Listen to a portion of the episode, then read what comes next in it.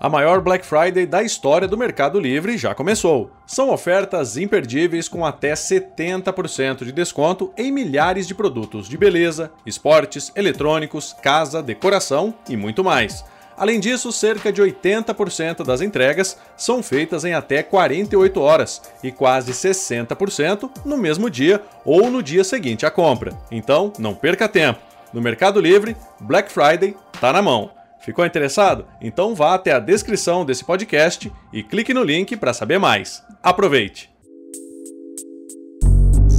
Olá, eu sou o Gustavo Minari e está começando agora o podcast Canaltech. O feedback do cliente é o retorno dado após alguém adquirir um produto ou serviço de uma empresa. É o momento em que o comprador elogia ou critica os resultados obtidos e a experiência que viveu. E essa ação tem se tornado cada vez mais importante, principalmente no mercado de tecnologia.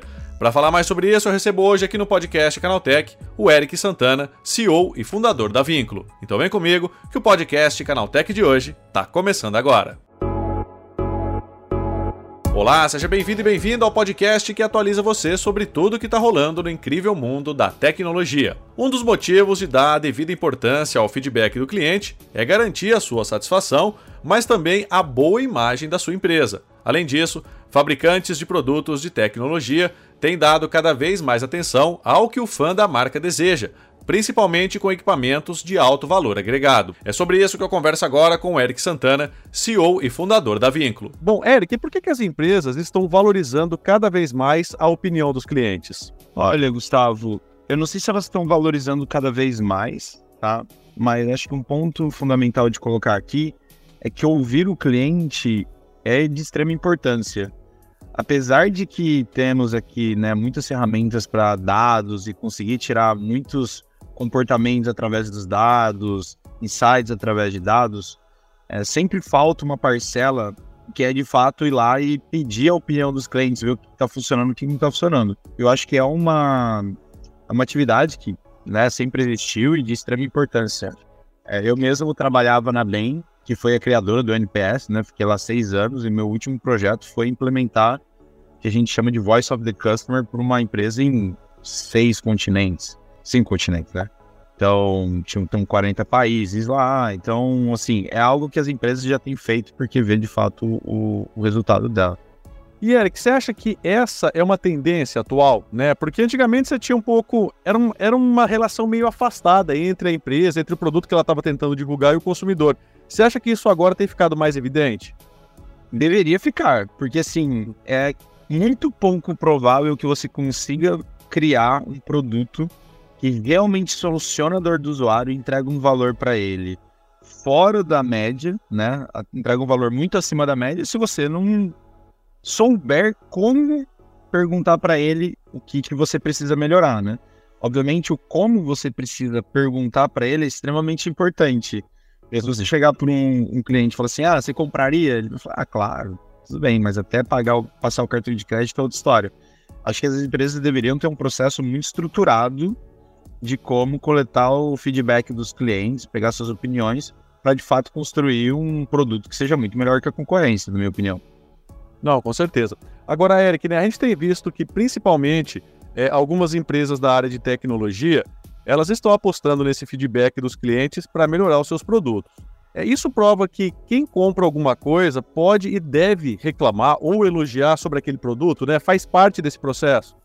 Ah, deveria fazer muita parte do processo. Inclusive, eu acredito que as empresas não deveriam ficar chateadas com feedbacks negativos. Eu acho que você ser reativo a um feedback, digamos, negativo de um cliente, né, de um consumidor, você no fim do dia você está perdendo uma oportunidade de aprendizado de poder melhorar o seu produto para ele e que provavelmente muitos outros clientes que você vai chegar a abordar um dia vão ter a mesma opinião com ele. E ele, então assim, ouvir a opinião de cada uma das pessoas é difícil, demora, toma tempo, você precisa de um processo muito estruturado para fazer isso, mas é de extremo benefício para a empresa. Você vai gerar no final do dia o que você quer que os clientes usem seu produto. E isso vai transformar depois em resultado para a empresa. Então, não usar isso como uma oportunidade de aprendizado, eu acho que é deixar muita oportunidade na mesa. E essas empresas, né, elas aproveitam, Eric, na tua opinião, essa informação de uma forma mais é, abrangente, principalmente na hora de pensar não numa atualização, mas no próximo produto, né? Ou seja, essa coleta de informações, ela faz parte desse procedimento quando você tem um produto que está em desenvolvimento, que precisa ser melhorado, né? Como é que você avalia isso? Acho que tem, acho que tem vários processos, né? Então, numa vida de um produto, né, você tem desde o lançamento do produto, né, a maturação do produto, você vai lá, melhora ele, né? Então, assim, eu acho que o que a gente vê que acontece é que muitas pessoas elas usam muita energia na hora de desenvolver o produto e ir lá e conversar com seus usuários. E depois, eventualmente, até podem deixar de lado esse processo de forma recorrente. A minha opinião, é, particularmente o jeito que a gente faz aqui dentro da empresa, é que sim, a gente pega um pouco de, de né, feedback dos usuários antes de lançar um produto. Só que se eu for parar para pensar a quantidade de energia que a gente gasta pré-lançamento e pós-lançamento, eu vou te falar que pré-lançamento é 5%. Uhum. É, ou ainda menos. Porque, como eu mencionei anteriormente, você perguntar para um usuário, ah, você usaria, você compraria, ainda mais na cultura brasileira, que você não quer decepcionar outra pessoa, né? Não somos seres humanos, acho que isso é muito importante na hora de pensar em como coletar esses feedbacks. Eles vão falar que sim, e esses dados não necessariamente reluzem a realidade, né? Então, você lançar um produto é, o mais rápido possível e a partir daí, com o produto de fato funcionando, ir lá e pegar os feedbacks reais dos clientes, honestos, de quem realmente utilizou o seu produto, a gente está falando de outra história. Então, assim, é muito raro você ver um produto que ele decola no lançamento. Pra... Isso sim é um unicórnio. Muito difícil ver isso acontecer. Você criar um produto que é muito fora de série, que as pessoas vão amar, é um processo longo de você ir melhorando ele. Então, assim, não colocar isso dentro do seu processo do dia a dia de desenvolvimento de produto é eventualmente alongar o tempo que seu produto vai, vai poder ser realmente muito melhor que eventualmente da concorrência. Então, acho que tem várias etapas. Eu gosto de usar muito mais no pós-lançamento do que no pré, honestamente. E Eric, né, agora falando um pouquinho do lado do consumidor, né? Essa cultura de elogiar ou de criticar um produto, é, ela ainda está engatinhando aqui no Brasil, né? A gente vê por páginas onde você tem a venda de um produto, às vezes a pessoa recebe o produto em casa, aí ela nem testou o produto ainda, ela vai até a rede social e ela comenta: Ó, oh, o produto chegou direitinho, tá bem embalado, tal, tal, tal. E aí ela nunca mais volta nesse site para falar: olha, o produto é bacana, é legal, funciona isso, não funciona aquilo. Aí não adianta nada, né? Eu acho que o consumidor também precisa se engajar quando ele quer fazer um elogio ou criticar um produto, né? Sim, mas eu, você tem total razão. Acho que o consumidor tem que se engajar. Mas a verdade mesmo é que a gente, né, como consumidores, a gente tá o tempo todo sendo impactado por muitas empresas, muitas marcas. Caixa de e-mail é uma loucura para você zerar e assim por diante. Então, assim, na minha opinião, o jeito que eu gosto de ver é que a gente precisa colocar a responsabilidade na empresa de conseguir coletar isso de forma eficiente e no momento certo. Às vezes o cliente foi lá e deu um feedback antes mesmo de testar o produto, porque pode ser que a empresa pediu o feedback desse cliente no momento errado. Uhum. Então, se você vender um liquidificador, não adianta você perguntar a hora que o produto foi entregue para o usuário para ele deixar um review. Né? Eu acho que essa pessoa foi super gente boa, inclusive esse usuário foi excelente de colocar um review antes de usar o produto. Foi bacana. Eu acho que né, na metodologia que a gente sempre deveria seguir é a pessoa tem que ter utilizado o serviço, né? E aí, muito na cultura que você comentou, a gente vai ver uma. As pessoas têm tendência de proativamente dar o feedback quando elas estão muito insatisfeitas. Uhum. Quando elas estão satisfeitas, ah, beleza, gostei, vamos para a próxima, né? É, agora, quando elas estão muito satisfeitas, elas vão na página de Instagram, vão no Reclame Aqui, etc. Então você precisa se antecipar para pegar esses feedbacks das pessoas, para eventualmente nem para elas nem chegarem nesse momento, você conseguir resolver o problema delas antes, né? Então, eu sempre coloco a responsabilidade na empresa, nunca no usuário. Não, é verdade, né? Porque às vezes, assim, a gente. É como você disse, né? As coisas são feitas para dar certo, né? Quando tá tudo funcionando perfeitamente, as pessoas nem é, se atentam a voltar na página e dizer, olha, ficou bacana, tal, valeu a pena, gostei disso, não gostei daquilo, né? Agora, Eric, com relação ainda à empresa, né? É que tipo de informação é mais importante que ela colete, né?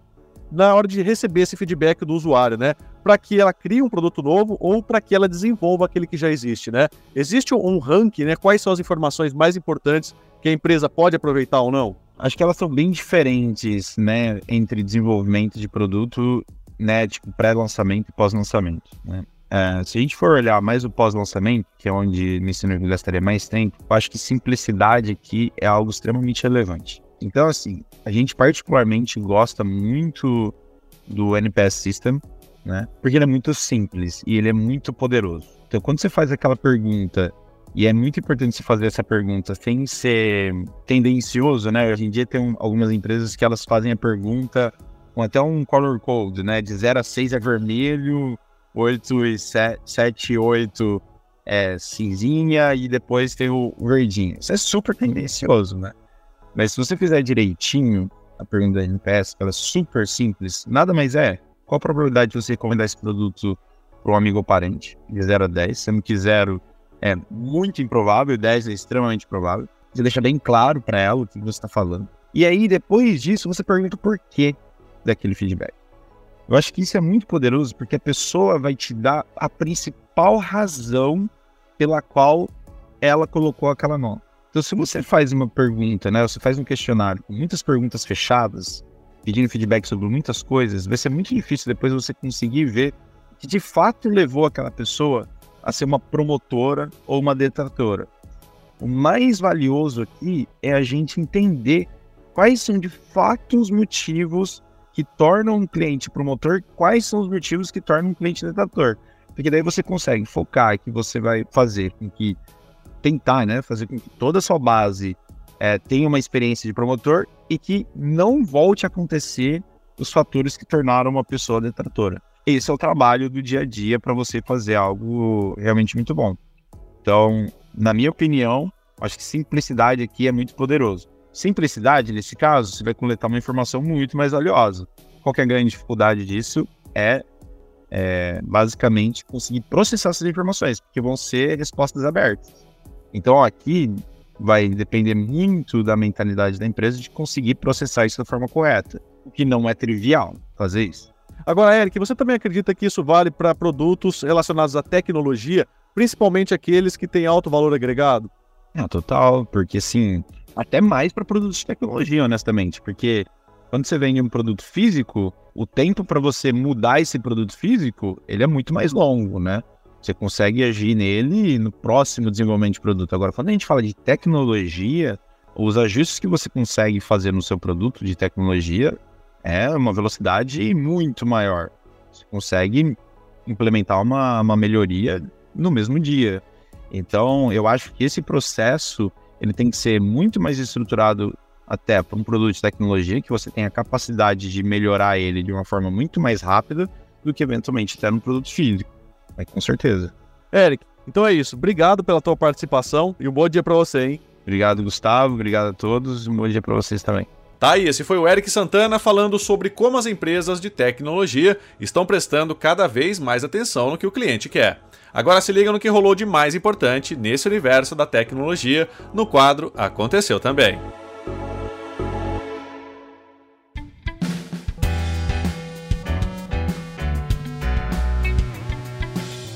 Chegou a hora de ficar antenado nos principais assuntos do dia para quem curte inovação e tecnologia. A Microsoft agiu rapidamente para anunciar a contratação do SEO da OpenAI, Sam Altman, três dias após a sua demissão da empresa criadora do ChatGPT. O anúncio foi feito pelo CEO da gigante de Redmond, Satya Nadella, que confirmou que Altman vai liderar uma equipe de pesquisa sobre IA na Big Tech. Rumores apontam que a própria Microsoft não concordou com a demissão de Sam Altman. Segundo o Bloomberg, executivos da empresa e outros investidores pressionaram o quadro de diretores da OpenAI para reverter a decisão e colocá-lo de volta como CEO, mas o martelo já estava batido. E a crise na OpenAI continua. Uma carta aberta dos funcionários da empresa pede para que o conselho de diretores renuncie ao cargo e traga de volta o ACO, Sam Altman, e o ex-presidente Greg Brockman. Caso contrário, essas pessoas garantem que há uma proposta para trabalharem na nova divisão de IA liderada por Altman na Microsoft. Segundo a Wired, o documento foi assinado por mais de 600 dos 770 funcionários da criadora do ChatGPT. A União Europeia deu mais um passo rumo à adoção de medidas de regulação da inteligência artificial, com França, Alemanha e Itália assinando um acordo sobre o assunto. Na visão do trio, o foco do bloco deve ser sobre a aplicação da IA e não sobre o desenvolvimento da tecnologia em si, bem como no apoio às medidas internas de controle pelos responsáveis por cada modelo. Uma das ideias do documento assinado pelos países é de que os desenvolvedores de modelos de IA criem documentos informativos sobre as capacidades da própria tecnologia, seu funcionamento e limites. O Tinder anunciou uma série de mudanças visuais e opções para destacar o perfil no aplicativo. Com foco na geração Z, a plataforma incluiu novas tags para identificar as preferências de cada pessoa, um quiz para saber mais sobre o novo match, novas animações e um novo tema escuro para Android e iOS. A empresa usa dados do relatório Dating Report para justificar as decisões. De acordo com a pesquisa, 69% dos entrevistados que fazem parte da geração Z, que são pessoas nascidas entre 1997 e 2010, concordam que os padrões dos aplicativos de relacionamento precisavam ser atualizados para atenderem a uma sociedade mais moderna e diversa. O governo dos Estados Unidos criou uma série de normas para proteger os cidadãos do conhecido golpe da portabilidade. As medidas envolvem novos sistemas de verificação para garantir que os pedidos sejam legítimos e avisos imediatos aos clientes das operadoras para que eles possam agir em caso de solicitações falsas. A ideia, segundo o órgão, é dificultar a ação de golpistas e cybercriminosos que usam falsos pedidos de portabilidade para ganhar acesso a dados pessoais e serviços online de clientes, sem que eles possam fazer nada a respeito. Tá aí, com essas notícias, o nosso podcast Canaltech de hoje tá chegando ao fim. Lembre-se de seguir a gente e deixar uma avaliação no seu aplicativo de podcast preferido. É sempre bom lembrar que os dias de publicação do programa são de terça a sábado, com um episódio novo às 7 da manhã para acompanhar o seu café. Lembrando que aos domingos tem também o Vale Play, o podcast de entretenimento do Canaltech. Esse episódio foi roteirizado e apresentado por mim, Gustavo Minari, e a edição foi da Julie Cruz. O programa também contou com reportagens de Felipe Demartini e André Lorente Magalhães. A revisão de áudio é do Wallace Moté, com trilha sonora de Guilherme Zomer, e a capa desse programa foi feita pelo Eric Teixeira. Agora o nosso podcast vai ficando por aqui. A gente volta amanhã com mais notícias do universo da tecnologia para você começar bem o seu dia. Até lá, tchau, tchau.